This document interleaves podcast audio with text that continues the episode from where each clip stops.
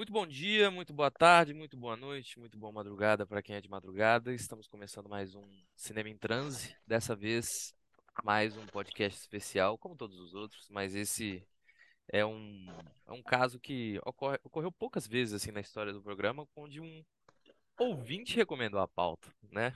Que é o, o nosso querido Lino, que está aqui com a gente hoje, recomendou a gente para falar de um assunto que teve em voga aí no mundo do cinema, que foi a restauração do Deus do Diabo na Terra do Sol, em 4K.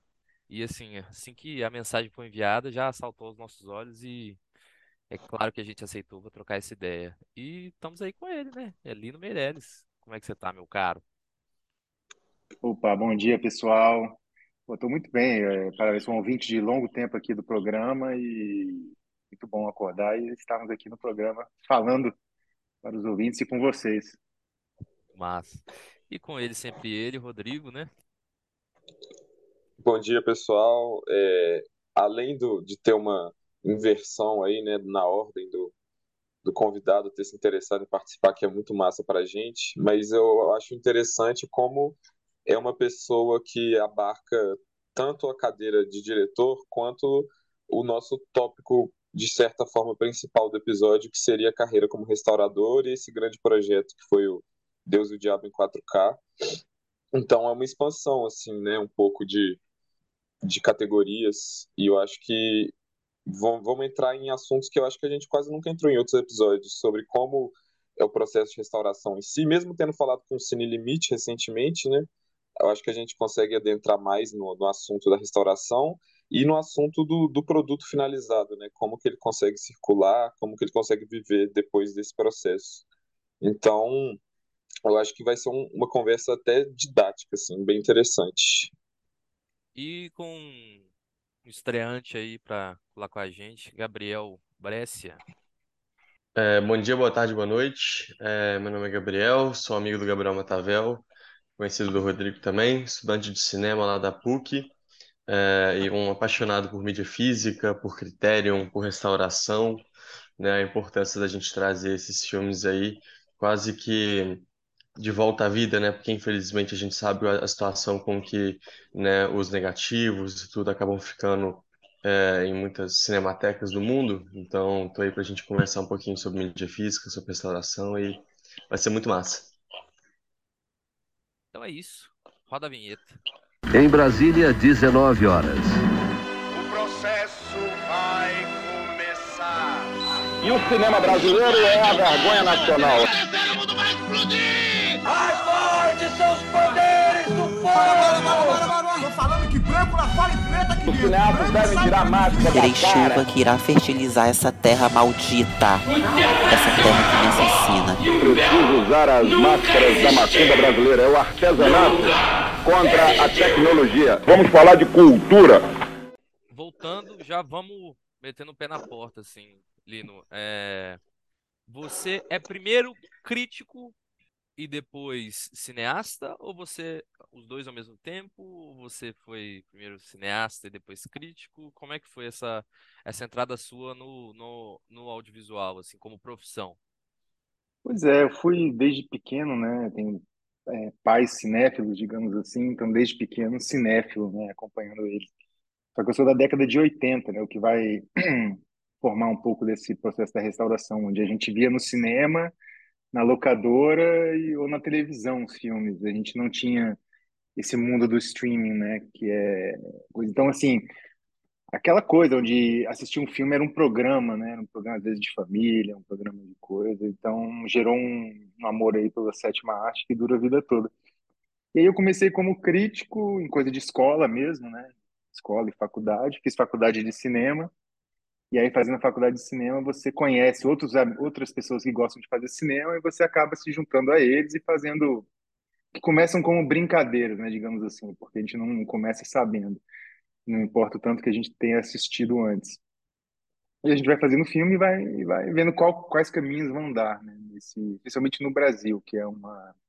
É uma assim não tem uma não tem um caminho industrial né assim se- industrial eu digo da indústria do cinema né como é nos Estados Unidos ou talvez na Índia, assim, de um passo a passo. A gente vai descobrindo enquanto a gente vai fazendo. E eu, claro, quando comecei a mexer com cinema, nunca pensei que eu estaria aqui com Deus e o Diabo na Terra do Sol, um dos filmes fundamentais da minha cinefilia, né? Que, enfim, a gente fala um pouco disso mais à frente. E aí, sim, eu, eu trabalho como roteirista, diretor e produtor. Quando a gente começa a fazer cinema, a crítica fica um pouco para trás, porque começa a ser complicado, né? A gente é, publicar sobre filmes e, e, quando a gente sabe então quanto que é duro fazer, né? Quando a gente vê o filme, a gente não vê o, o trabalho, as escolhas que um diretor teve que fazer, especialmente por limites de orçamento. É, então a gente pega essa, essa simpatia, essa empatia em criticar filmes, especialmente brasileiros, fica, fica um pouco difícil fazer as duas coisas, né? Pelo menos para mim, assim, mentalmente. Massa, massa. É, e para mim, assim, eu acho que o cinema ele tem, assim como todas as artes, ele tem que ter três pés, né? Que é distribuição, produção e preservação. E se algum deles está anda mal, no, onde onde eles, o cinema se encontra, muita coisa vai, muita coisa se ferra, assim, para falar no mínimo, assim. E vocês fizeram parte de um de um projeto, talvez a restauração mais comentada, mais falada recentemente. Tem alguns outros, né, que foi Lúcio Flávio, os projetos do, do, do, do Mojica, mas talvez essa é a mais comentada, assim, do, dos últimos tempos. E eu gostaria de saber, assim, como é a recepção, porque no Brasil a gente já sabe, mas como é a recepção desse filme em matéria de estilo, em, porque a gente pode falar do Glauber depois, é, fora do Brasil, assim, porque Aqui a gente sabe do, do tamanho do Glauber, a gente sabe da figura que ele é e sabe da influência que ele teve no cinema, assim. Mas eu fico pensando como é que é, como é que é, é Glauber fora, porque foi um filme tão importante que ele rodou, né? Antes de, de, de vocês é, trazerem para cá e rodou em Cannes, né? Então, assim, é, é, uma, é, um, é um episódio muito importante da nossa história recente aí do cinema mas em, quando se trata de estilo, né, da obra em si, puxando um pouco o Glauber para fora assim do assunto, como é que são recebidos os, os, esses filmes assim do cinema novo, principalmente Deus do Diabo, né? Bem, é... quem, quem conhece ama, né? A, a, coisa boa é essa. Então nós fomos, é... a gente entrou em Cannes, onde o filme estreou em 64, e de lá fomos convidados para outros festivais na Itália, né? outros na França, nos Estados Unidos, por gente que conhece e ama o filme. Essa é a parte boa. A parte ruim é que é difícil conhecerem um filme. Ponto, assim. É, especialmente internacionalmente, é, a distribuição é muito pequena. Você pega também 2022 é, e esse ano a Sight and Sound, a revista Sight and Sound, né? Cada década, cada 10 anos, eles, colocam, eles fazem a lista dos, dos 100 melhores filmes da história como votada por curadores, críticos, diretores, pessoas da indústria. E nenhum filme brasileiro está lá, no top 100. É, o que não é, assim, ao meu ver, entendendo, eu acharia estranho antes desse processo, mas depois eu acho normal, porque não é um atestado contra o cinema brasileiro. É um atestado contra a distribuição do cinema brasileiro, de que essas pessoas nem, nem viram esse filme entendeu? Um salto, por exemplo, da, do filme da Chantal Akerman se deve não só à qualidade do filme, né? O, o Jean, que ficou em primeiro, é um título bem longo que eu não sei de cor, é Jean Dielman, 23, Quadra Comércio, pulou para a primeira, primeira posição, tanto pela qualidade do filme, quanto pela uma distribuição maior que ele teve após restauração e maior visibilidade, até pela carreira da Chantal, né? É, nesses 10 anos agora. E, pô, que, tomara que daqui a 10 anos Glauber apareça lá, porque quem conhece ama. E esse trabalho de preservação, né, consequentemente a distribuição, vai servir para qualquer um poder assistir o filme no mundo. Então, assim, essa, essa é a primeira parte da conversa. Eu fui para os festivais e você encontra pessoas, assim, pessoas mais velhas no, na sala de cinema que falam: Eu vi esse filme há 40 anos tem, é, na Itália, né, a gente participou do Festival de Cinema Retrovato e o cara mostrava assim a, a, o braço dele arrepiado no, quando ele viu o filme, sujeito italiano, né? É, o cinema novo teve, teve, teve muita relação com a Itália.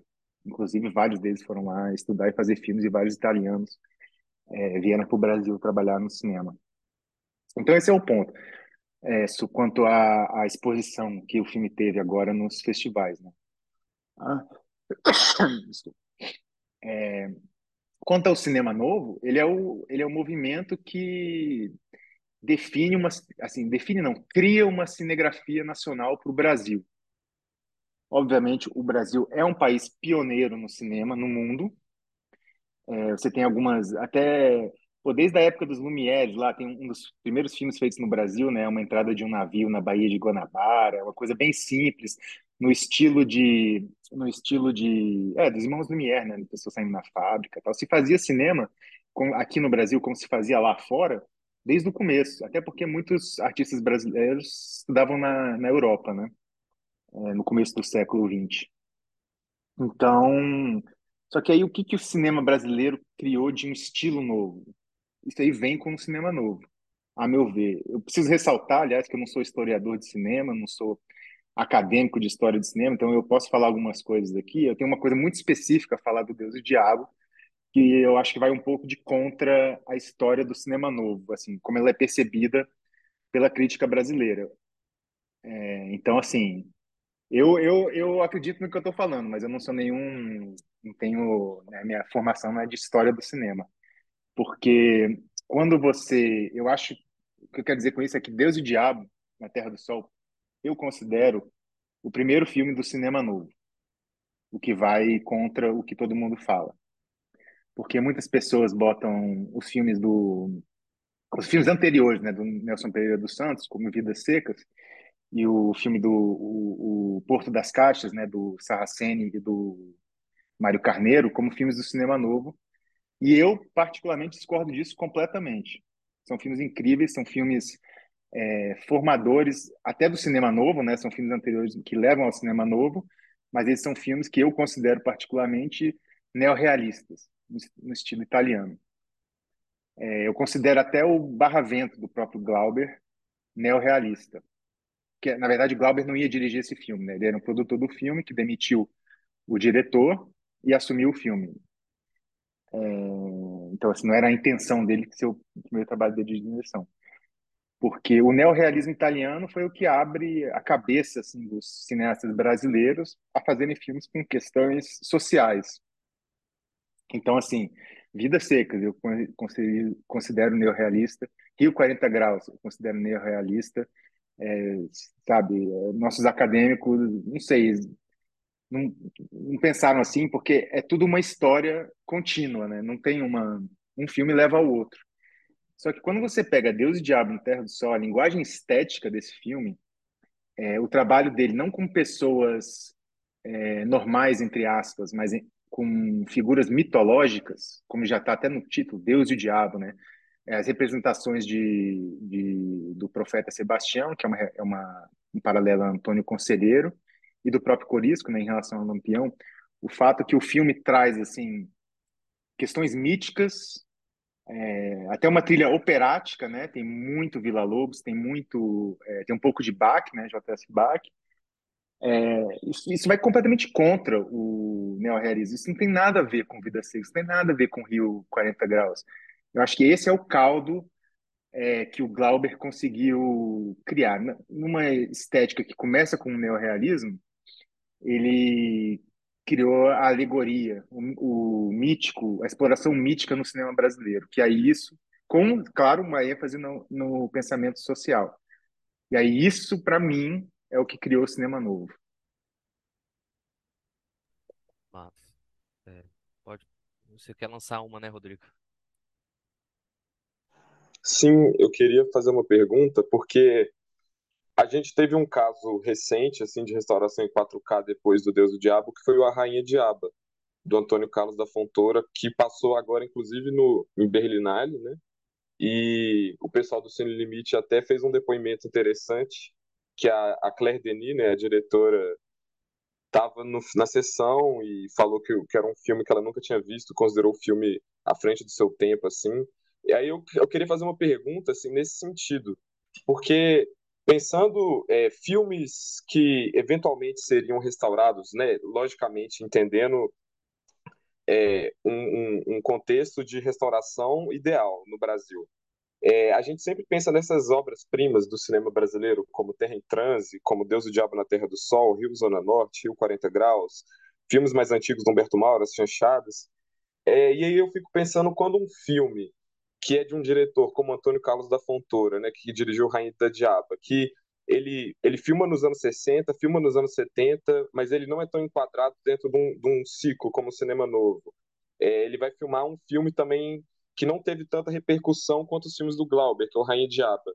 E quando esse filme vem em 4K, rola, parece um movimento tanto brasileiro de mais atenção a um filme que não era tão visto, quanto esse movimento externo da exibição, né? Tipo, levar para festivais internacionais um filme que não deve ter circulado tanto. E eu queria saber da sua opinião quais são as diferenças possíveis assim é, entre a restauração de um filme mais conhecido e mais privilegiado traz, se é, essa nova cópia ela vem mais como uma uma curiosidade de assistir o filme em 4K ou se ela também tem essa participação de conhecer um novo público, de conhecer gente que não sabia do filme, e quando esse outro jogo se inverte, né? Um filme que não era tão conhecido vem para 4K. Ah, porque eu, eu sinto que tem um ganho de novo público a mais. Mas aí eu queria saber um pouco da sua opinião. Bem, cara, são muitas perguntas, você vai me lembrando no meio, tá? É, primeiramente, o trabalho do pessoal da Cine Limite é fantástico. Eu conheci eles, conheci alguns membros, o William, aqui em Brasília, e espero que trabalhemos futuramente em conjunto também, porque esse, esse lugar né, da restauração é muito pequeno ainda, é, especialmente com pessoas que não. É, pessoas novas no ramo, né, digamos assim. Mas vamos lá, eu tô louco para ver o Rainha Diabo. Eu já vi o filme antigamente, né? Eu vi, ele foi lançado em DVD. E eu tô louco para ver essa nova Copa em 4K, tô louco para ele passar em Brasília, como passou no Rio, é, na Mostra São Paulo. Acho que foi na Mostra São Paulo, eu tava viajando, não pude ir. Durante a, a Mostra São Paulo, na verdade, eu, eu tinha uma viagem marcada para a montanha lá do filme Deus e Diabo, né, em, na Bahia. A gente foi fazer essa peregrinação, mas enfim, isso a gente pode falar mais para frente. É, mas vamos lá, o, o, o que que acontece, eu acho, um dos problemas da restauração, um dos empecilhos à restauração é, no Brasil. Aqui no Brasil é muito difícil é, você conseguir dinheiro para fazer cinema está melhor do que no passado, mas ainda é muito difícil. Então, se um diretor da importância do Fontoura ou do, ou do Glauber, alguma coisa, conseguir dinheiro para cinema, ele faz um novo filme. Ele não restaura o um antigo dele. A escolha dele é isso. E é melhor que faça novos filmes, entendeu? Porque é melhor ter mais um filme do que não, né? Então, o Fontoura não restaurou é, Rainha Diaba, né? O pessoal do Cine Limite que chegou para ele com a proposta de, de restaurar. Imagino.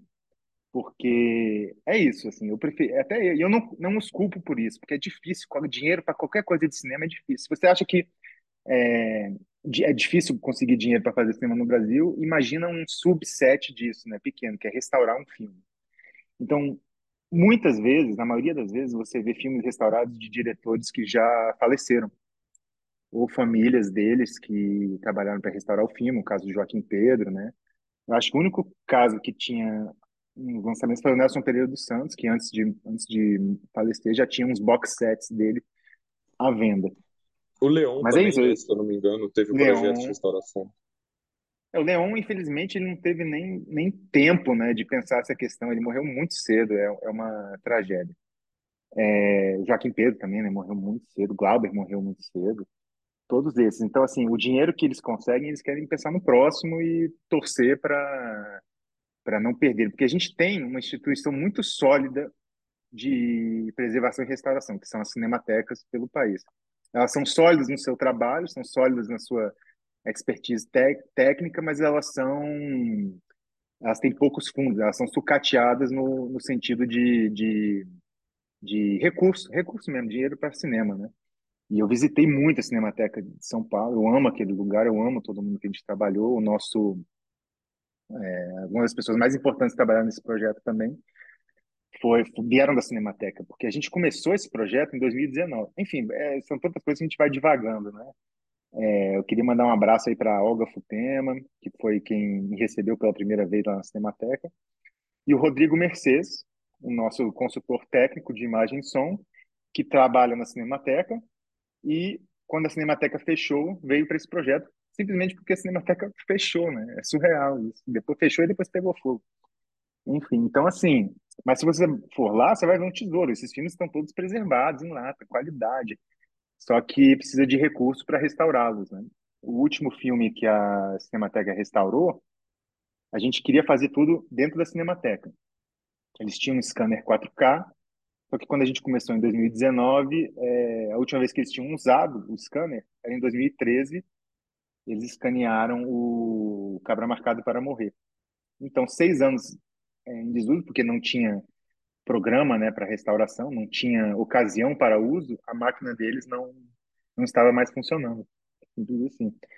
Então, assim, é o que eu falo quando eu falei da Sight and Sound, por exemplo.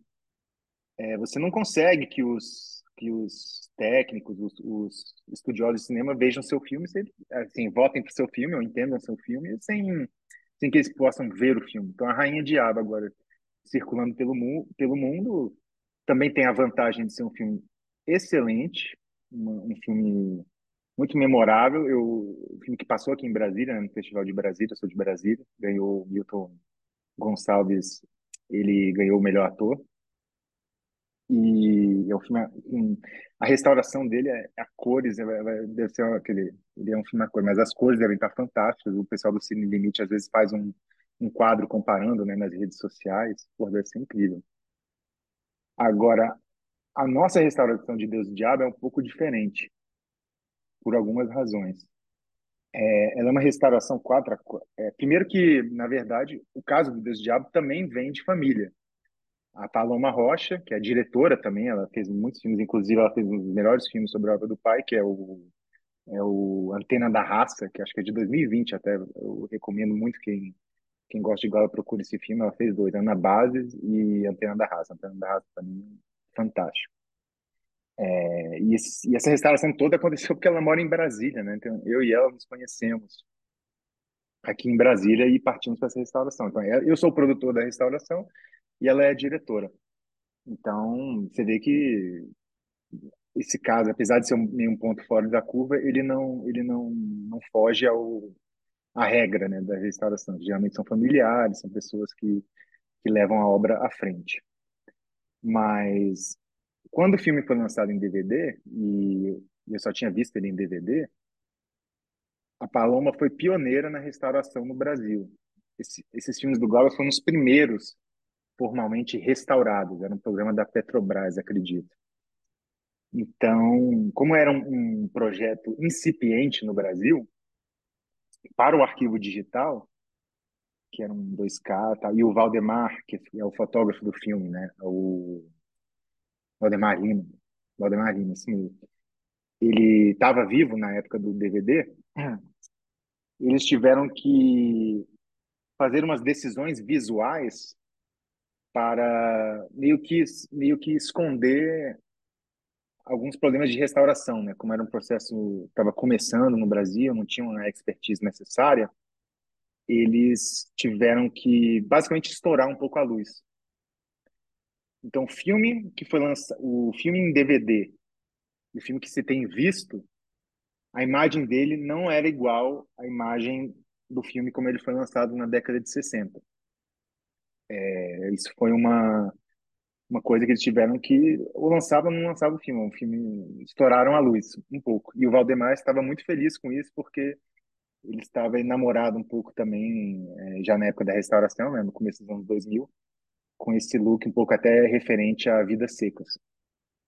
Então, o que a nossa a nossa restauração tem de diferente, ela não é só uma versão, uma, uma coisa mais definida do DVD.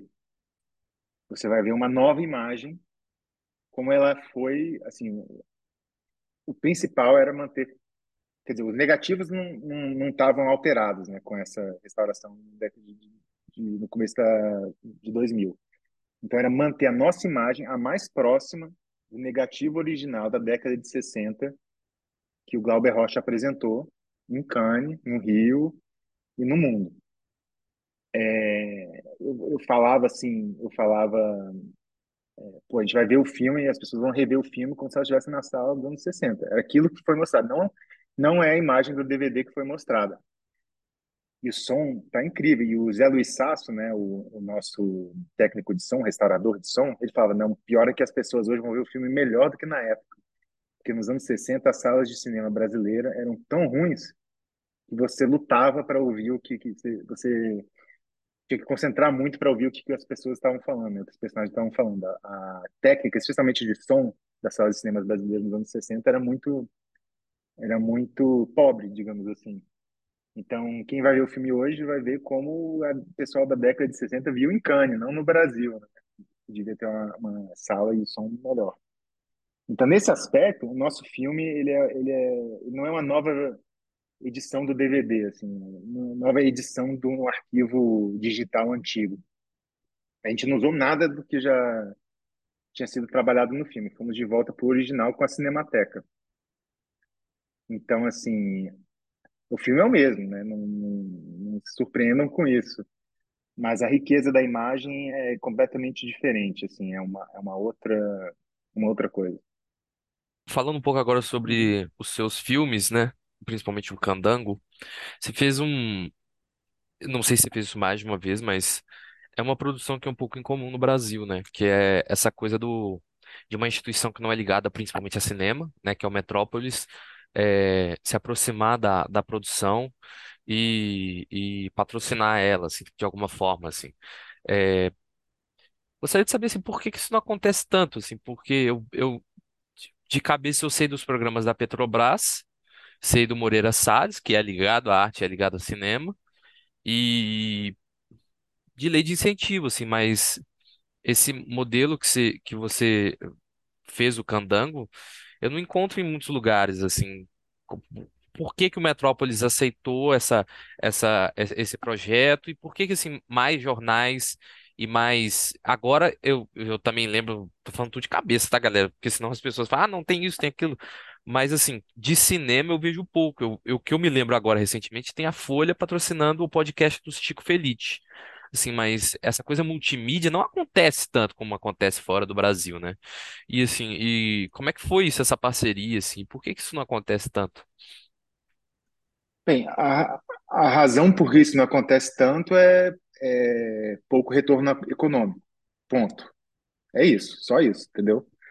É, assistir cinema brasileiro, a distribuição, você estava falando antes dos três pilares né, do, de um cinema, que é a produção, a distribuição e a restauração, a distribuição, historicamente, agora a restauração também, né? mas historicamente, desde o começo, a não ser no período Embrafilme, o gargalo do cinema brasileiro é a distribuição. E é por isso que não acontece muito. Então, o que acontece é que muitas instituições jornalísticas estão agora apoiando é, documentários. São filmes de relativamente baixo orçamento. O meu filme Candango é um documentário e o Metrópolis nasceu em Brasília e, e tem interesse em, em, aumentar a perspectiva sobre Brasília, sobre o que é a cidade.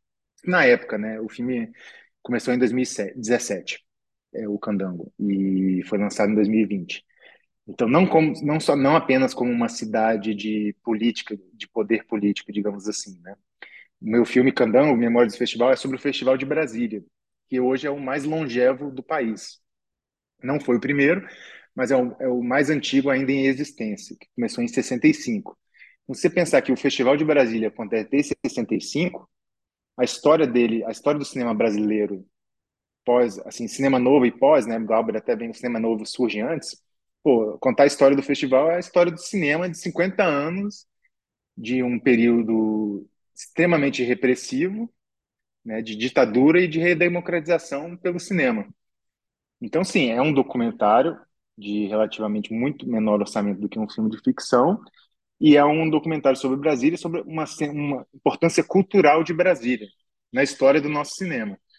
Porque, enfim, quem assistiu o filme vai entender o que, que ele representa, o que, que o festival representava na época da ditadura.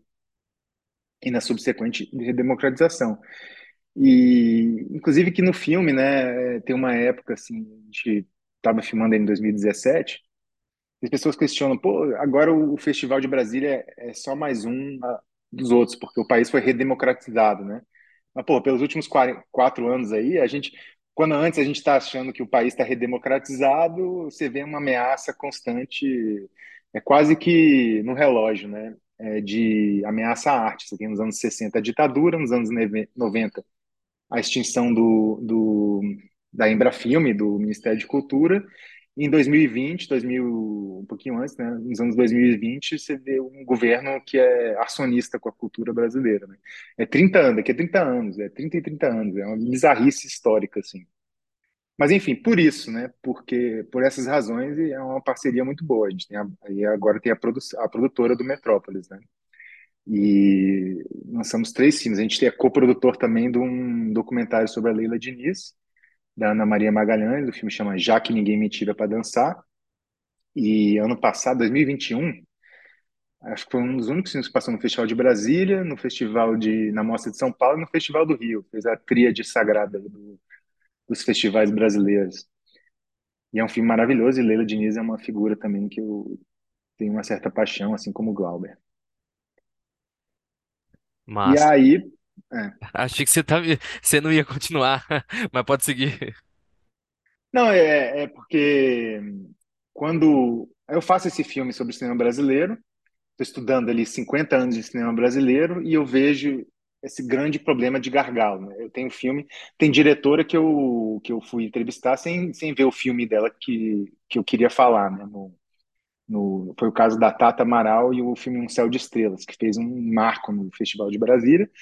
E eu fui entrevistar ela sem ver o filme. Eu perguntei, eu pergunto durante a entrevista, como é que eu, aonde que eu consigo ver seu filme? Ela, não tem, não tem. Assim, se eu quiser pagar, comprar ou pagar um, aluguel online, onde é que eu vejo seu filme? Não tem, não tem, não tem como. Sabe, isso é uma grande tragédia. Então, e eu conheci a Paloma faz, enquanto eu fazia meu filme, e a minha ideia inicial era, era era trazer é, para ser distribuído algum filme do Glauber que eu nunca tinha visto, que as pessoas não conseguiam ver.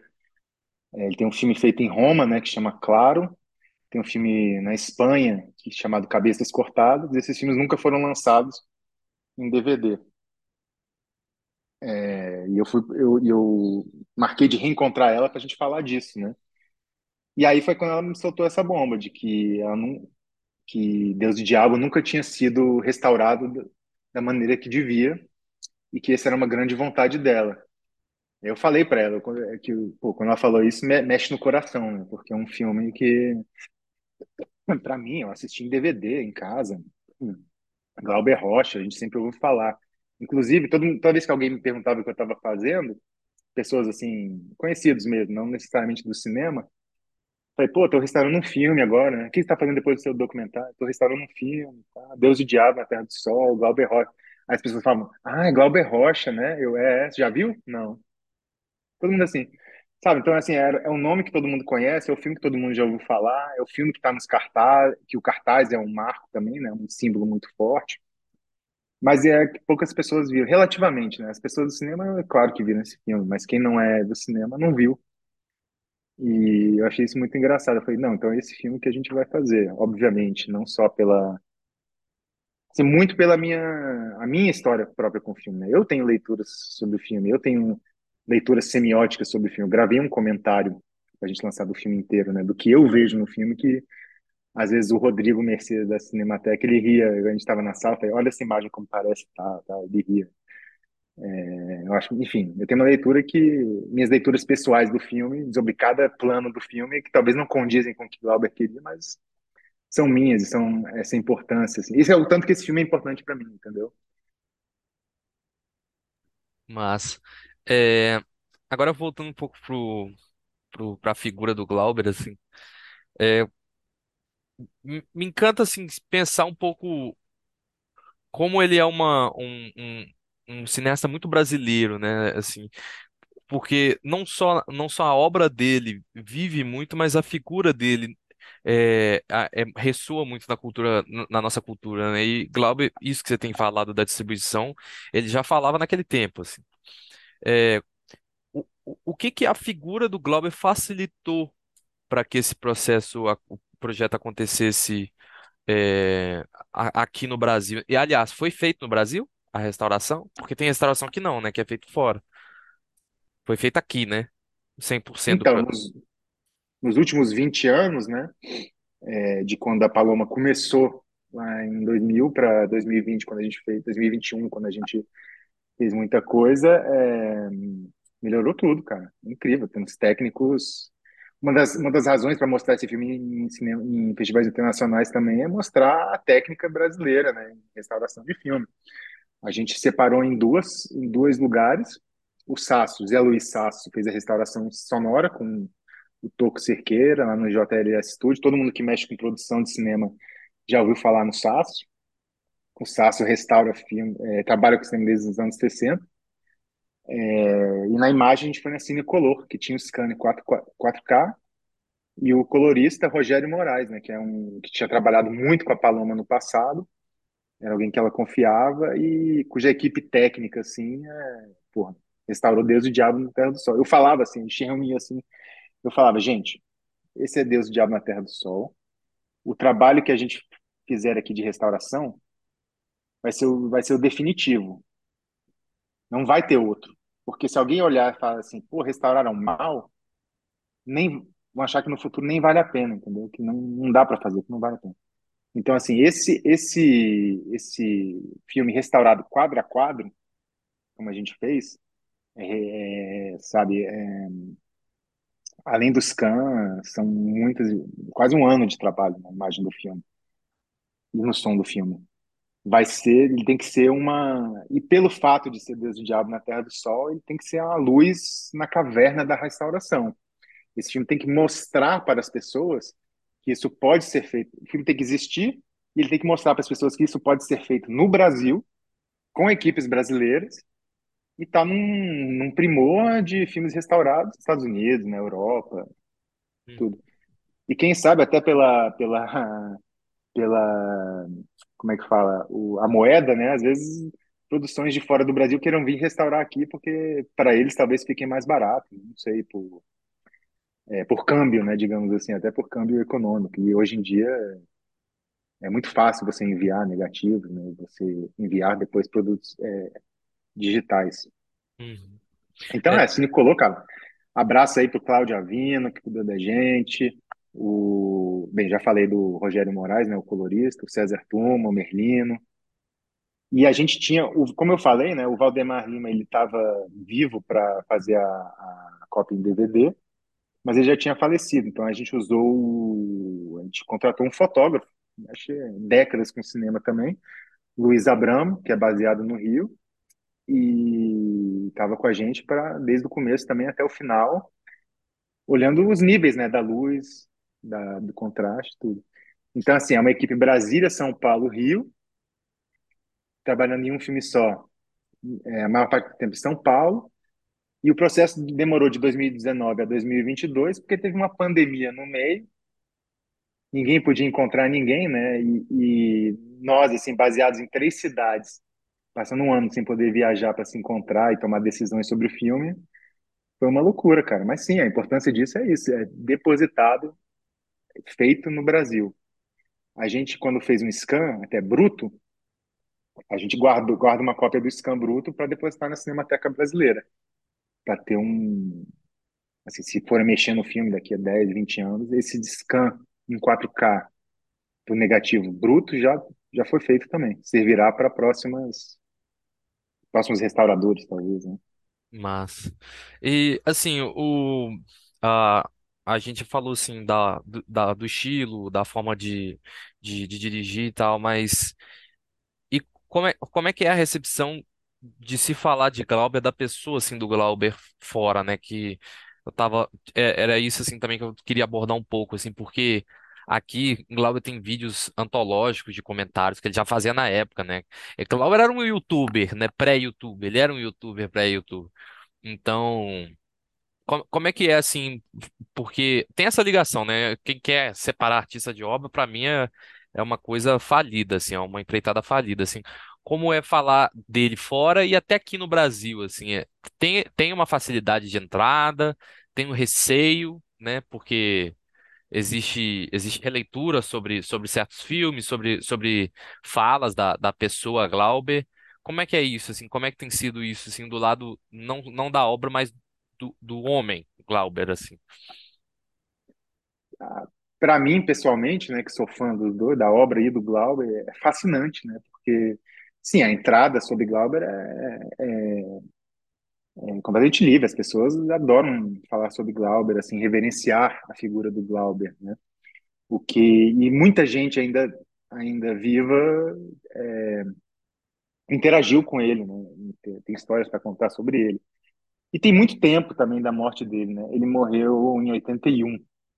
Então, de certa maneira, é, quanto mais tempo passa, mais fácil fica, né, das pessoas falarem, mais saudade bate, mais mais afeto, o afeto cresce, né, com a, com a, com a passagem do tempo. Porque sim, Glauber foi uma pessoa muito combativa enquanto vivo e tinha problemas com tinha brigas intelectuais, brigas de ideias, discussões com todo mundo em épocas, né, em épocas diferentes. Ia e voltava. Mas, a, mas não, não, essas pessoas, a maior parte do tempo passa, não tem como negar o, o, a importância do Glauber para a cultura brasileira. Todo filme é, brasileiro, a maior parte é, referências, o imagético, né? Esse negócio de todo mundo, as pessoas que não, não conhecem o filme, saberem o nome dele, saberem o nome do filme.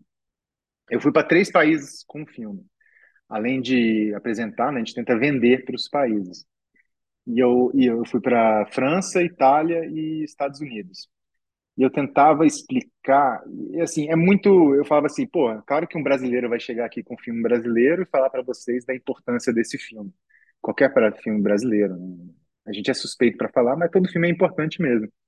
Então eu procurava é, analogias no cinema nacional da, da, do país que eu estava. Então, quando eu apresentei o filme na França, eu falei assim: entendam, esse filme é o acossado brasileiro. Muitos filmes vieram antes de, dele, muitos diretores vieram antes desse filme, mas quando Jean-Luc Godard fez o Acossado, ele vira o, a referência do cinema francês e esse filme também. É o que aconteceu com Glauber e, e Deus e o Diabo. Né? Na Itália, eu falei do Roma, Cidade Aberta, né? do Rossellini. E nos Estados Unidos, eu falei do Orson Welles e Cidadão Kane, porque eu achei isso útil para explicar para a pessoa por exemplo, Cidadão Kane e Orson Welles são, são nomes que todo mundo com um ligeiro interesse em cinema nos Estados Unidos ouviu, mesmo que não, que não tenha assistido o filme. Então, e Glauber é essa figura aqui. Os filmes não tem tanto a ver, mas é, é esse negócio de a mudança estética, o Boy Genius, o diretor Boy Genius, né? Pô, um Godard, um Rossellini, um Glauber, um Orson Welles. Então, assim, eu tentava fazer esse paralelo para as pessoas terem uma certa familiaridade com a figura do Glauber no Brasil, com uma referência do próprio país deles, né? Isso é muito verdade. E é engraçado você pensar nisso, né? nesses filmes, nesses países, como existem momentos em cinegrafias nacionais de ruptura, assim, de uma nova coisa aparece e fica eternamente, porra. A, a França teve dezenas de diretores maravilhosos antes do antes do Godard.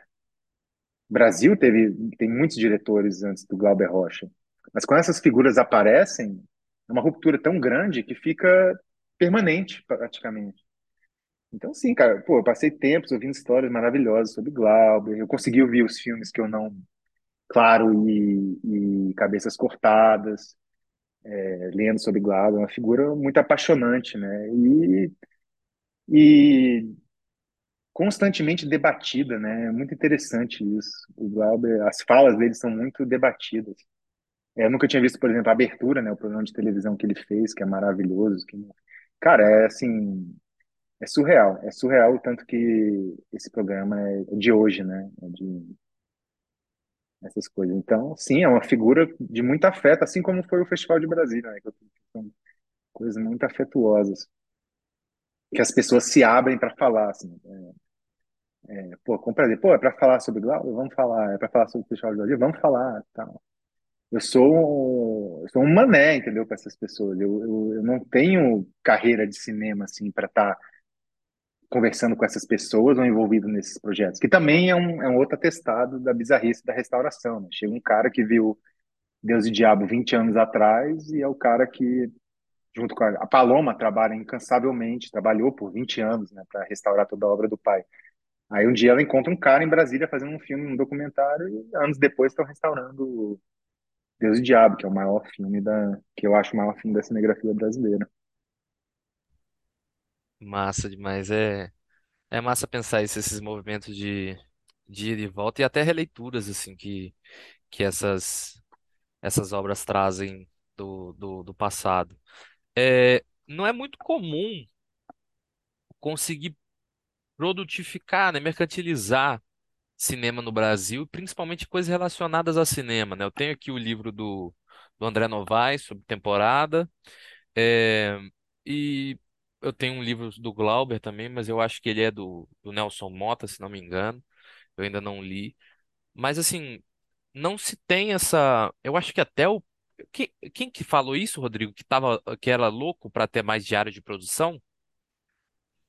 Foi o Juliano Gomes. Exatamente. É, o Juliano Gomes falou. Nessa pegada é, de querer registrar coisas que, que acabam escapando. Quando você faz um filme, você tem todo um, um processo de roteirização. Por exemplo, não só roteirização, né? Mas o livro do André Novaes. Você tem um roteiro na íntegra, você tem os diários de produção, a gente não tem make-off de quase nada no Brasil. É. A gente, fotografia e estilo também é um material que às vezes falta. Então, foi nesse sentido de um registro é, além filme, né? Além é, pós-fílmico, talvez. Uhum. E assim, Existe uma, uma intenção de mudar isso, assim, que você saiba, assim, principalmente relacionada a Glauber, relacionada a outros cineastas, assim, porque é uma coisa que faz uma falta tremenda, assim, a gente ler sobre, sobre processos e, e produções e como, como eles se deram na, naquele tempo, assim, porque ainda mais você como também jornalista, né? Como é que, como é que é isso, assim, e você sentiu, sentiu falta de material extra filme na hora de fazer esse, esse, esse projeto?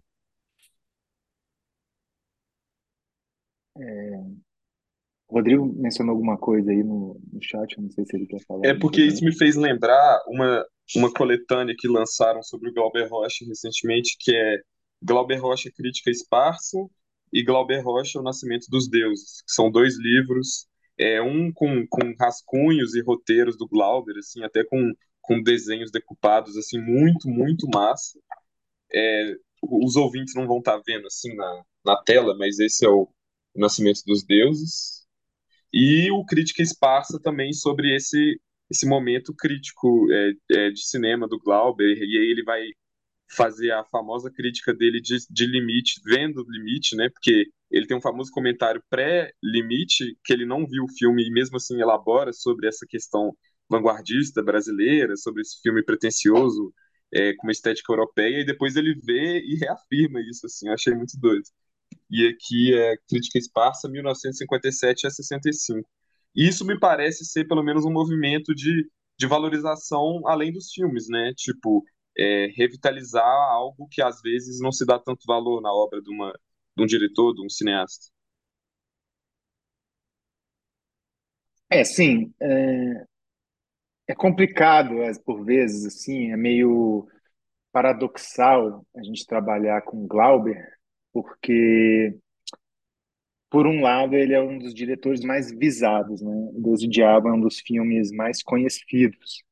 E você tem aí uma, um sem fim de filmes e diretores brasileiros que todos merecem um lugar ao sol, mas que, por serem menos visados, menos atenção, é, eles têm eles têm mais dificuldade de ter seus filmes restaurados.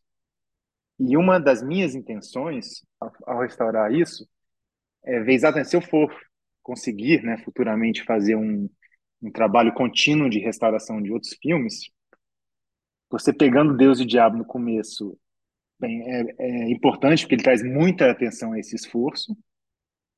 E segundo, que você descobre um pouco, assim, a priori, um teto para o que você consegue fazer com a restauração de um filme clássico, entre aspas, né?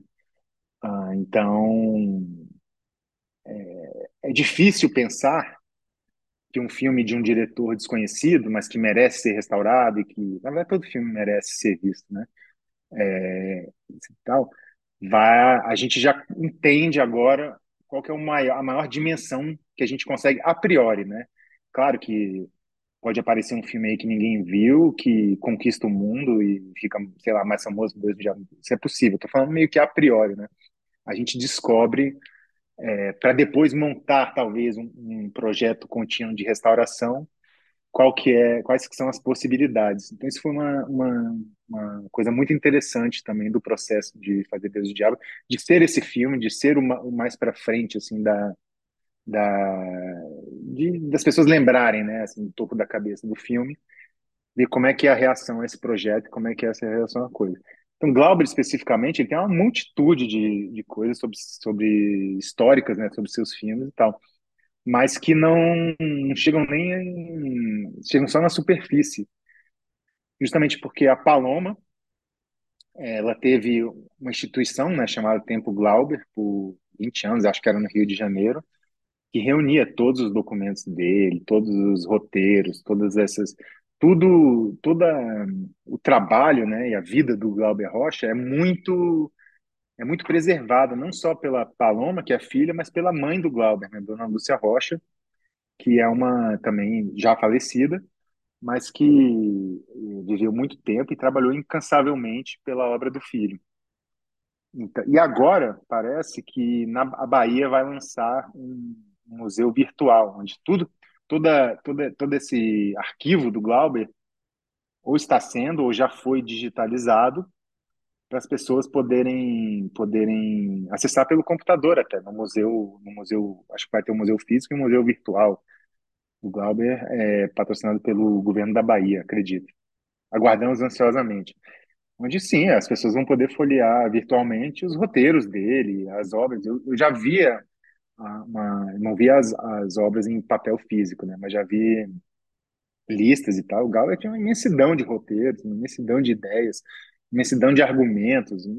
É um, é um, é um tesouro para muitas décadas e muitas explorações ainda.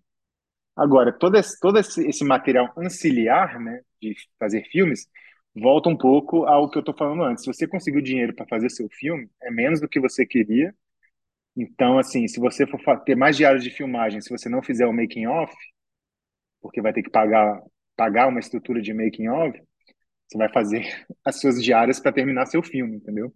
Tudo no cinema é um balanço entre orçamento e, e idealização do que você quer fazer.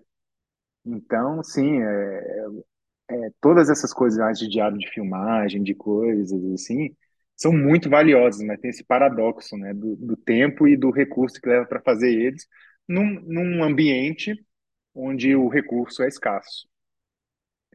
Isso que eu vejo também, né? Eu estava na Cinemateca, aliás, na primeira vez e última vez que eu fui lá, é, eu vi a exibição do último filme do Mojica e teve uma sessão especial com bastante gente que estava lá, entre eles entre as pessoas que estavam lá era o Paulo Sacramento, que estava remasterizando, acho que a pedido de uma, de uma emissora inglesa, de uma distribuidora inglesa, oito filmes do Mojica, né? E a gente percebe que. E, e aí eu ouvi lá também que o, o, os filmes dele, além disso, estavam sendo. Tinham obras do, do Mojica, né, que estavam sendo re, é, revistas para serem lançadas, que não foram produzidas, e tinham filmes para ser feitos inspirados no personagem. Ou seja, a demanda sobre o cinema nacional ela existe, né? Principalmente esses, esses personagens históricos. E como está o restauro hoje, pós toda essa, essa maluquice de pandemia, é, de, de governo Bolsonaro? Como é que tá? Restauro e preservação, né? A seu ver, assim, como é que está essa, esse campo hoje, assim? Você, a gente tem um algum, algum plano, alguma, alguma direção para os próximos anos, ou ainda, tal qual foi conversado com o Cine Limite, ainda é uma coisa degrau por degrau? ainda é visto, vamos, vamos tomar esse, tem essa iniciativa e vamos respirar um pouco, ou, ou tem aqueles planos para daqui a mais tempo, para a gente pensar em outros filmes para serem é, restaurados dessa forma, e preservação, né, que é outra coisa, que tem a restauração e tem a preservação. Filmes que, sequer, que tem que sequer são preservados. Como é que está esse campo para você hoje? Olha, o campo é otimista em tudo, menos recurso, porque corpo técnico no Brasil existe, extremamente qualificado de nível mundial, instituições existem, existem cinematecas pelo Brasil, a Cinemateca Brasileira em São Paulo é a mais, é a mais vista, né, entre aspas, então locais existem, falta, e o marco do governo passado né, foi, foi minguar recurso dessas instituições e desses corpos técnicos. Então, tudo está a ponto de bala aí. Filme tem porra, centenas, obviamente. É, então, assim, no nível de certeza, sim, injetando recurso, conseguindo recurso para fazer isso, vai ser assim, o resto está feito. E aí você tem o, o, incerto que é que é não distribuição, né, mas é mais mais audiência, né, digamos assim. Audiência. A gente não pode também, falando de instituição, falar do Canal Brasil, né, que por décadas escaneou e remasterizou centenas de filmes brasileiros. Se você quiser ver um filme brasileiro, é, batata que o Canal Brasil que, que remasterizou ele, mantém ele vivo no, na televisão e nos DVDs, né, na época de DVD. Tudo isso aí a gente tem, cara. O Brasil é excelente nisso. É, então, é só é, manter os recursos seguros, né? Porque além, do, além de, das pessoas trabalharem com poucos recursos nessas instituições, elas trabalham com a incerteza se mês que vem vai ter vai ter vai ter recurso. Então, não é só o, o, trabalho em si, mas a preocupação se vai ter trabalho daqui a dois meses, né? Preocupação de, de vida mesmo, né? Das pessoas conseguirem é, viver a vida trabalhando com isso. Então, e aí tem a grande incógnita que é público, né? É, gargalo de décadas aí. Agora, paradoxalmente, assim, vamos concordar, nós e os ouvintes, que o melhor lugar para você ver um filme é a sala de cinema. Né? Vamos concordar isso? É um fato? Um fato. E aí introduz o que eu chamo do paradoxo do streaming. Que, por um lado, o streaming é detrimental às salas de cinema, né? porque diminui o, o possível público de uma sala de cinema, só que, por outro lado, é onde passam os filmes, onde as pessoas podem ver o filme a hora que elas querem. É, eu moro em Brasília, é uma cidade com um circuito de cinema de arte relativamente pequeno, comparado com São Paulo, Rio, até BH. Muitos filmes brasileiros não passam aqui em salas de cinema. O, por uma ocasião meio errática, eu estava viajando, eu não estava em Brasília no não sei se foi em 2015 ou 2016, quando o estava falando do temporada, né, do André Novaes, ganhou o Festival de Brasília. Não vi o filme no Festival de Brasília porque eu estava viajando. Um belo dia eu ligo Netflix, tá lá a temporada na minha na minha tela. O que que tem a ver, bicho, Netflix com o filme do André Novaes de Oliveira? Não, não tô achando ruim, tô achando maravilhoso, que aí eu assisti o filme, assisti em casa, não tinha onde assistir. Entre assistir o filme no cinema e não assistir o filme, eu assisti o filme em casa. É, então é isso que eu chamo o paradoxo do streaming, porque se você existe no ecossistema do cinema brasileiro, onde o gargalo dele é distribuição, e, e aparecem novos meios de distribuição, que não custa nada para o Netflix ter temporada no catálogo, mas para muita gente é muito bom, pessoas que não têm um circuito de arte no, na sala de cinema da sua cidade, pô, é maravilhoso. Agora, esse é o, o paradoxo é esse, né? Porque come um pouco a sala de cinema. Por outro lado, eu consegui ver, ver temporada sem piratear, entendeu? É bizarro. Então, Deus e o Diabo, é... a gente está fazendo sessões. Ó. Quem quiser marcar uma sessão do filme, a gente está mandando, a gente faz, a gente faz é, negócio. Estamos procurando distribuição para o filme também em vários países. E, mas se a pessoa for ver em televisão de casa, vai ver. É como eu falei, eu sou da década de 80, 90, Pô, só vi nunca, é, muitos poucos filmes da década de 60 e 70 que são o melhor do cinema mundial, assim, muitos consideram, né? Eu não estava vivo para ver. Então, entre não ver o filme e ver ele em casa, eu tive que ver em casa. E Tem um filme, quando eu estava fazendo o Candango, é, eu tinha visto alguns filmes do Bressani, obviamente, mas o que virou meu filme favorito do Bressani eu assisti no YouTube, numa qualidade porca. E olha que bizarrice, né? Você vê um filme na, numa qualidade porca e ele virar o seu favorito, a linguagem, né, do filme, enfim, é, que é o, é o Anjo Nasceu, né, do Bressani, virou meu favorito dele. Então, pô, vi no YouTube. Eu queria restaurar esse filme também. Vamos ver mais pra frente. Mas é isso. Então, Deus e o Diabo podendo passar numa qualidade maravilhosa na casa das pessoas, é, obviamente, a gente já concordou no início do, desse, disso que eu estou falando. A sala de cinema é o melhor lugar para ver o filme, mas a vida longa dele não é na sala de cinema. De qualquer filme, não é na sala de cinema. E, e quando a gente tem justamente esse gargalo de distribuição, a gente tem que ser mais positivo ainda. Já falamos muito sobre situação de preservação no país e como as coisas estão, e se tratando de cultura, o Brasil é sempre incerteza, mas vamos falar agora de coisa boa. A notícia de Cannes aí, como que foi recebida pelo projeto e como é que foi? Se foi um convite deles, foi uma surpresa ou uma coisa que vocês já esperavam e foi uma, foi mais certo assim?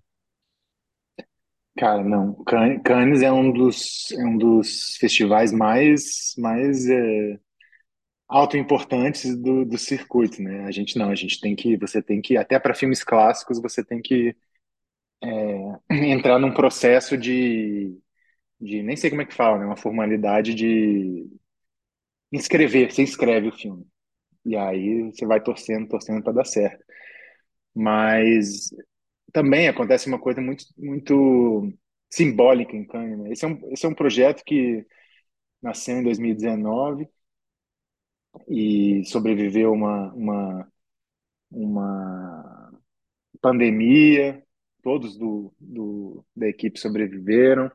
Sobreviveu é, fechamento da Cinemateca, porque os, os materiais que a gente usou né, estavam na Cinemateca.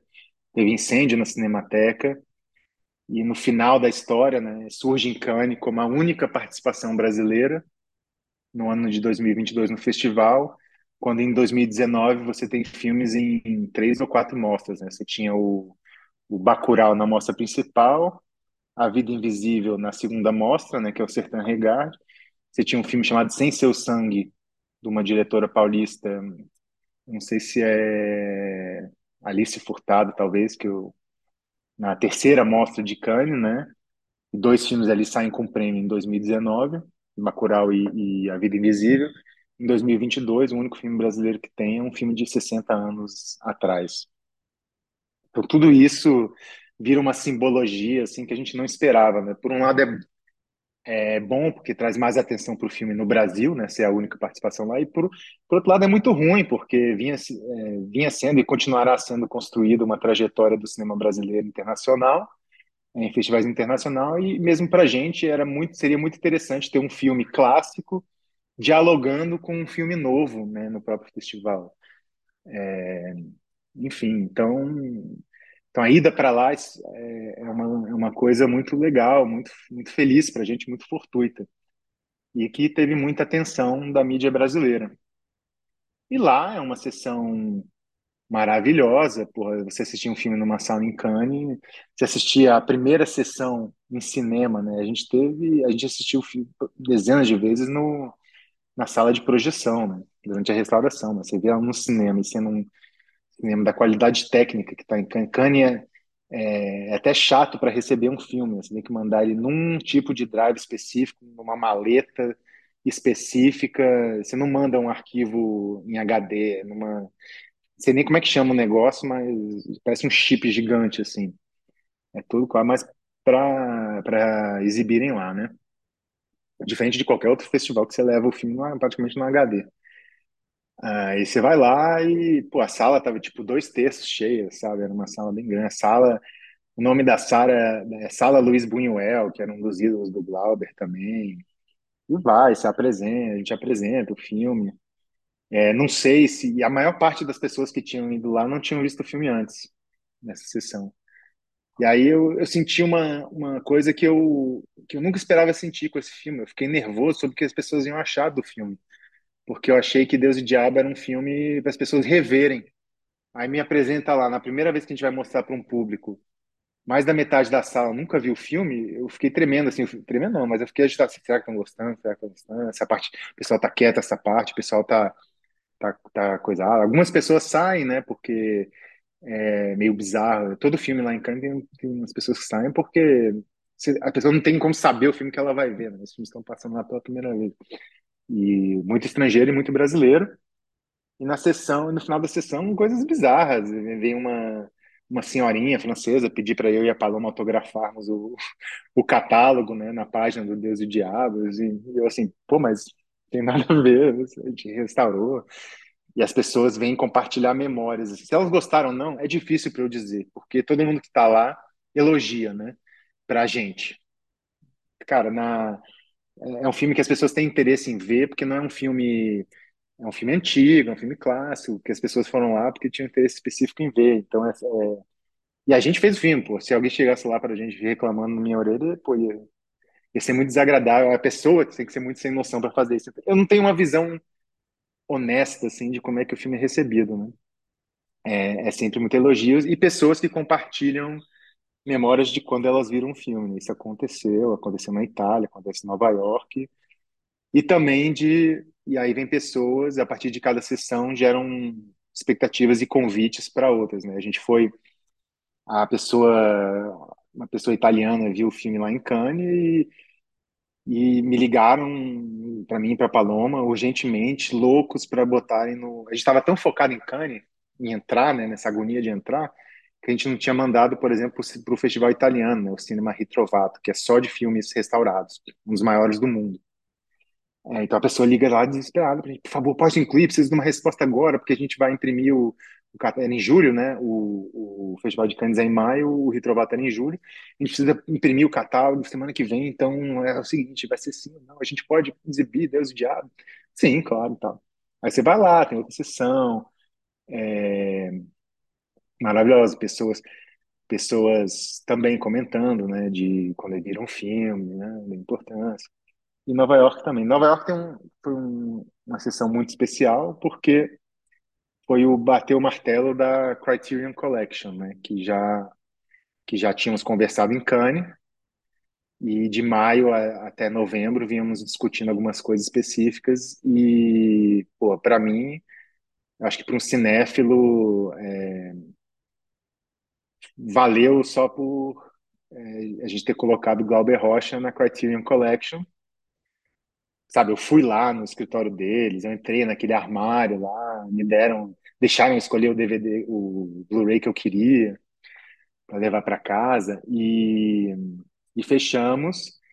E a pessoa, eu perguntei, qual a chance de ter um disco, disco, né, assim, físico? Porque, cara, eu, eu compro, eu comprei DVD da Criterion antes de eu ter um DVD player, que eu estava viajando nos Estados Unidos, né? Então, cara, eu coleciono muito. Um dos Gabriéis aí falou das. Uns dois Gabriéis, né? O Brecht falou sobre. Mencionou Criterion. Então, quem é cinéfilo é, entende a importância dessa coleção. Glauber é o primeiro diretor brasileiro com uma, um lançamento lá, um lançamento individual lá, porque Limite do Mário Peixoto é restaurado pela World Foundation do Scorsese foi lançado num box set da da Film Foundation, então Glauber Rocha, e chegar lá e passar a tarde falando sobre cinema brasileiro, sobre a importância. Eles, eles, eles, eles falam sobre uma, uma certa falta na coleção deles, realmente, de, de diretores latino-americanos, de brasileiros, não tem um, mas eles não têm porque o filme não está pronto, né? Eles falam assim, é uma loucura, esse filme está tá pronto, os arquivos estarem todos prontos, tá? a restauração em 4K está maravilhosa, de um filme brasileiro chegar alguém aqui e a gente poder assinar e tá pronto, entendeu? É, eles, eles têm interesse em lançar esse filme esse ano em circuito de cinema, de arte, lá nos Estados Unidos. Então, assim, nos Estados Unidos, porque quando você vende um filme, você vende por territórios, né? Então, nos Estados Unidos, ele foi vendido para a distribuição dele, foi vendida para a Criterion Collection, que tem, a priori, interesse em fazer um, um, lançamento de circuito de arte esse ano e o disco ano que vem. É uma loucura. Massa. Cara, eu esqueci de mencionar, falando nisso, muito do que eu faço do material extra desse filme é baseado em discos da Criterion Collection até, né? E a gente estava falando, putz, foi o Rodrigo que falou do material extra do filme, né? Material coisas e tal. A gente fez uma coisa histórica em outubro de 2021, ainda com um, um working print, não era nem um print final assim da, da restauração. A gente foi para o Rio, eu, Paloma, Luiz Abramo, e gravamos um comentário lá no Cinema do Man do Otton Bastos e do Walter Lima Jr. É, comentando o filme enquanto o filme passava na frente deles, né? Então, contando histórias, memórias, trocando ideias. É uma loucura. E, e ninguém entendia o que eu queria fazer, entendeu? Você sabe, você sabe o que é o audio commentary, né? Depois você vê o filme, você bota lá no DVD uma trilha de áudio diferente, você assiste o filme em tempo real com um diretor, um produtor, um roteirista, um ator, comentando o filme enquanto está assistindo, é como tá na sala deles lá ouvindo. E ninguém sabia o que eu estava tentando falar. tipo assim, a Paloma, é, não tem isso em filmes brasileiros, né, em lançamentos brasileiros, no home video e tal. Pô, mas a gente vai gravar eles falando? Aí começava o filme assim, começou o filme e o, e o Atom hein? Mas é pra gente falar durante o filme? eu, é, aí no começo você, você eu, tem eu lá assim meio que, a gente cortou, né, na edição final, no mix final, esse, eu encorajando, é, não, pode falar. Então, essa cena aí, o que, que você lembra, Otton, tal? Só para encorajar, porque ninguém sabia.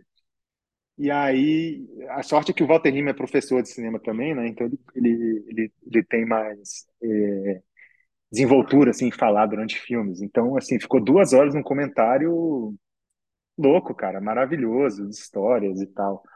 E no final todo mundo, caraca, realmente foi uma ideia muito boa. E eu assim, mas gente, não, essas, essas coisas são feitas de, de rotina, não, não é uma ideia minha. E é uma coisa que não será possível reproduzir, né? Um comentário do, é, do Walter e do Otton, as únicas duas pessoas que a gente encontra vivas, né, dessa produção, falando sobre esse filme. É uma loucura. Então, botar tudo isso, fazer tudo isso. Eu fiz uma viagem com dois jornalistas para o Monte Santo, né, lá na Bahia, e subir e ver como é que tá, e procurar os ângulos onde, onde o Glauber filmou, né, num, num lugar que, por ser uma trilha histórica, ele é meio que preservado, né? Então você vê só a vegetação que mudou em volta. Você, você, você encontra os ângulos, ele se situa onde o Glauber e o Walter Lima. O Walter Lima foi assistente do Glauber no filme, né? Você se situa ali onde eles estavam filmando, sabe? São umas coisas muito legais muito surreais. É... E aí, tá, aí o filme já foi vendido para Portugal. A distribuição do filme, né? Que é, um, é uma janela, é uma janela temporal. Algumas são de 5 anos, outras são de 10 anos já foi vendido na França, está é, sendo vendido para então, finalizando um é, contrato na Grã-Bretanha. E assim a gente vai indo, tentando possibilitar uma renda aí para para e qualquer desse projeto especificamente qualquer renda renda arrecadada é para preservar trabalhar com preservação, né? Não posso ah. garantir que vai ter um. A gente não sabe se vai ter o suficiente para restaurar mais um filme. Então, porque foi o pensamento também com Deus e o Diabo, né? Se a gente for restaurar um filme de pouca comunicabilidade, pouca coisa, é difícil que a gente vá arrecadar o necessário para restaurar outro filme. Só por a priori, né? Só por questão lógica. Se a gente for restaurar Deus e o Diabo na Terra do Sol, que tem uma projeção mundial, talvez a gente consiga arrecadar o suficiente para restaurar outro. Então, em vez de restaurar um outro filme de alguém que talvez nunca esperaria, né? Ter essa restauração. Então, assim, em vez de restaurar um só filme, talvez a gente restaure esses dois. É algo que espero trabalhar, tomara, né? Torcemos.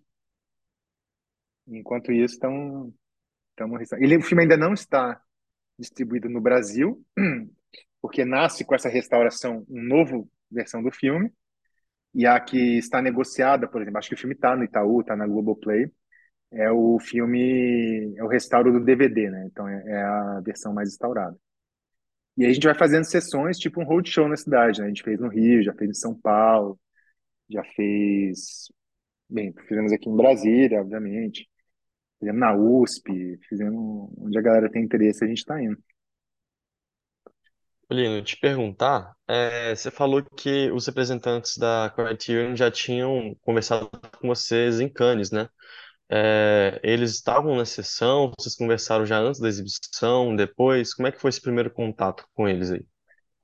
É uma loucura, né? Porque quando você aceita no Festival de Cannes, você entra pro catálogo. E a Criterion especificamente procura filmes restaurados também, né? Você tem, porque quando a gente passa em Cannes, a gente passa numa numa mostra paralela do festival, que é que chama Cannes Classics, que são filmes é, ou filmes que, que restaurados que passaram em Cannes, ou filmes históricos sobre cinema, geralmente documentários sobre a história do cinema, tal. Então, assim, eu diria que eles, eles quando sai essa lista, né, acho que o pessoal da Criterion já já dá uma olhada. Teve um filme é, francês, né, La Maman et La Putain, que foi o principal da Cannes Classics, que é uma restauração de Jean Eustache, que eu, também é um filme que eu nunca tinha visto, eu vi lá, que foi muito badalada lá também. Mas o pessoal de Cannes já entra em contato, já pediram ingresso para a sessão, e encontramos antes da sessão para irem juntos. Eles já estavam, sabe, é o Glauber Rocha, né? Eles já estavam de olho, assim. É, eles estavam com vontade desse filme. O que eles não tinham era um filme restaurado é, nessa qualidade, né? E aí você vai, aí eles vão fino, aí quem está lá vendo reporta né, para os escritórios principais. Mas olha que coisa difícil, cara. A gente fecha o contrato em outubro, né, no New York Film Festival, quando eu estava lá. E em novembro tem a notícia que 10% da, dos pessoal que trabalha na Criterion é demitido, né? Desse negócio de conter despesa. Então, assim, trabalhar com filme restaurado, trabalhar com filme clássico, cara, é difícil para todo mundo. A gente olha assim na Criterion, eu fiquei torcendo, né, para ter feito um, um bom negócio para gente, mas você fica na dúvida sempre. Mas aí um mês depois os caras estão eles demitem, acho que oito pessoas, são 10% dos contratados dele. Né? Então, Criterion Agence deve ser uma empresa de 80 pessoas, que perdeu oito um mês depois que a gente assinou o contrato. Então, é uma tenha, tenha empatia por quem trabalha com filmes restaurados, viu? Porque o retorno é difícil, é, é uma coisa feita com muito amor. O retorno e a estabilidade é muito difícil. E te perguntar também, Lino, é, algumas coisas assim, você chegou a gravar é, meio que tipo um making off do restauro? Porque assim, eu é, vi com o Gabriel aqui em casa recentemente o Criterion da, de Os Guarda-Chuvas do Amor. E nos extras, assim, tem um especial maravilhoso da restauração. É, eu queria saber se, se quando for realmente lançado, né, no ano que vem, que você comentou o disco, se vai ter esse especial, assim, da restauração e se esse é, comentário que você falou que você gravou também sobre o filme, se ele vai estar nesse Criterion ou se vai estar em alguma, algum outro disco, às vezes no mercado nacional, como é que vai ser? É, a Criterion, é, assim, meio que tá nas mãos deles, né? Eu não decido o que vai ou não, ou coisa deles. Eu gravei em inglês um, um comentário meu para eles também, mas não sei se eles vão, no final das contas, colocar.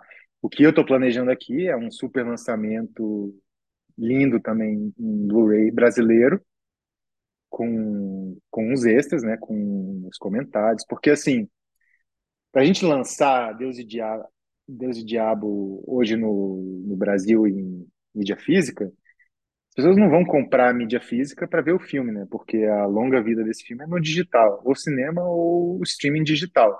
Ninguém vai comprar mais disco. Então você tem que ter, você tem que oferecer, se você quiser vender um disco físico, algo além. Então, hoje em dia, em 2022, não tem para que você lançar um disco físico, um disco com um filme lá. É quase que é, nada, né? Então, sim, cara, estou planejando aí, tô, já estou trabalhando com parceiros para termos muito conteúdo extra. É, eu fiz um comentário só meu, né, da minha semiótica do filme, que eu acho que é uma coisa pode ser meio bizarra, assim, mas é um cara que viu esse filme sem estudar esse filme, né, e teve essas impressões. Tem um comentário do Walter e do Otton.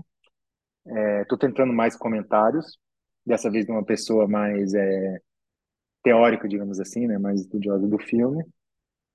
É, tem o making of, o nosso making of da restauração são algumas cenas de restauração e muitas entrevistas, né, com a equipe toda, temos entrevistas com a equipe toda sobre esse processo.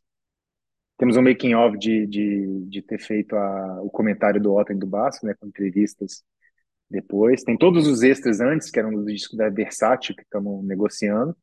Quem tiver conteúdo do Deus e Diabo para a gente botar no disco, mande uma notícia, mande um e-mail, mande uma mensagem. Estou à procura para ser um lançamento assim, bem incrível, sabe? Nesse, é como eu falei, o comentário em áudio, as pessoas que fizeram o nosso não sabiam o que era, não ter essa, essa experiência muito no, nos lançamentos físicos brasileiros. A gente filmou a ida lá para o Monte Santo também agora, em 2021, é, para fazer um, um, uma matériazinha, um especialzinho.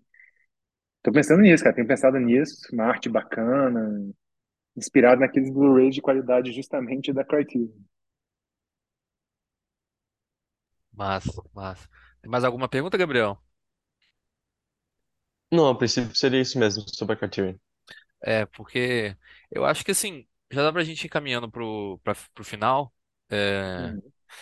e antes de finalizar, assim, tem uma pergunta no, no mundo ideal, pós-Deus e o Diabo, qual filme do cinema brasileiro que você acha assim que merece o mesmo tratamento? Que assim, claro, se a gente for falar, a gente vai falar de todos. Mas assim, Uhum.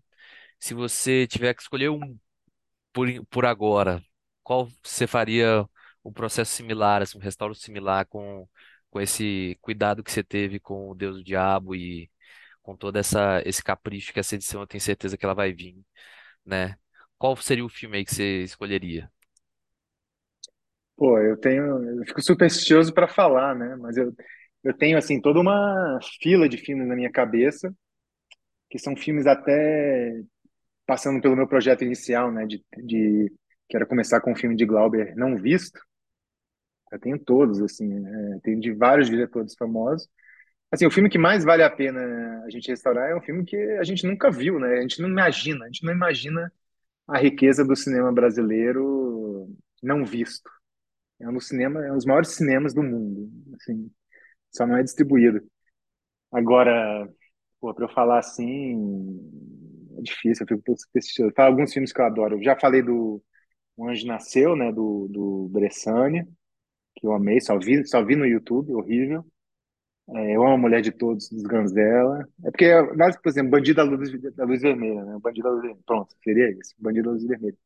Só que é até meio sem graça. Como, é, como é, para algumas pessoas é sem graça ter restaurado Deus e o Diabo, porque é óbvio, é, acho que o Bandido da Luz Vermelha é óbvio também, né? Mas é um filme que tá aí, foi lançado em DVD e tá no Steam para quem quiser ver. Mas os Ganzella tem a Mulher de Todos, né? Que eu adoro. É, um, é, é meio que uma comédia, do, um filme meio cômico, né? Tem o Jô Soares, tem Garcia. É, é uma bizarrice dos Ganzella. É bom, é ruim, eu gosto muito. Uh, Onde Nasceu, O Céu de Estrelas, da Tata Amaral, para quem já viu, um filme muito potente, é um filme que fala muito hoje em dia. Eu consegui ver ele depois. É, também não Distorções Ideais. Ah, acho que aí tem alguns já, né? Então vamos, vamos nessa. Massa. Então, assim, Agora, eu sou de Brasília, cara. Se eu, se, eu- pô, se eu vivesse no Rio, em São Paulo, com essas mostras de 35 que a, que a Cinemateca fazem, né? A Cinemateca em São Paulo, a Cinemateca do MAN e até o Estação, né? A gente passou, a gente estreou, a gente estreou no Rio no 7 de setembro. Acho que é até uma, uma, uma história boa para a gente encerrar essa participação, porque a Paloma fomos para o Rio, a gente ia passar, a gente ia passar, na verdade, o filme na Cinemateca do MAN. Só que a, Man, a Cinemateca do MAN ia ser em, em agosto. Teve problemas técnicos no dia, putz, foi um drama horrível. Não conseguimos passar e cancelou a sessão, tal.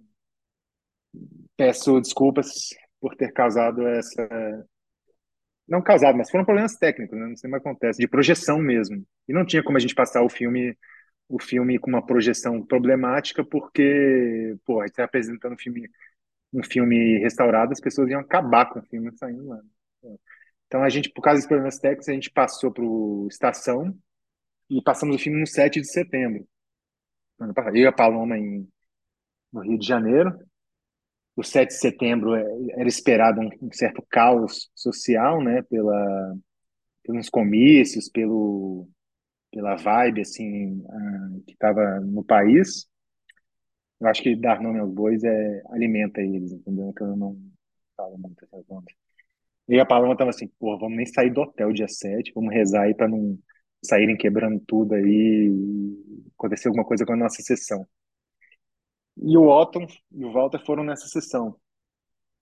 Foram quando eles, eles tinham vi- visto, como eu mencionei, um, não pronto para gravar o comentário e foram ver a gloriosa 4K lá no Cine Estação. E eu liguei, eu tava falando com o Otton pelo telefone, ele tava falando, eu tava até meio receoso com ele, assim, falando, pô, estamos torcendo para tudo dar certo, né? Também num dia.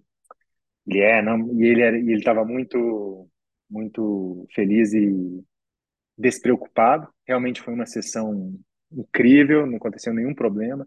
Acho que o 7 de setembro, como um todo, né, no, no ano passado, as, as piores preocupações não se passaram. E eu estava no telefone com ele antes da sessão e ele falou: Pois é. Ele, ah, não, mas nós vamos fazer, vai ser histórico, vai ser. tá?" E o filme acaba comigo falando: Mais fortes são os poderes do povo. Foda, foda, não tem como acabar melhor, muito foda. É isso. Ah, muito foda, muito foda. Tem muito o que É falar, isso, cara. não. Depois dessa frase, tem muito o que falar, não, assim.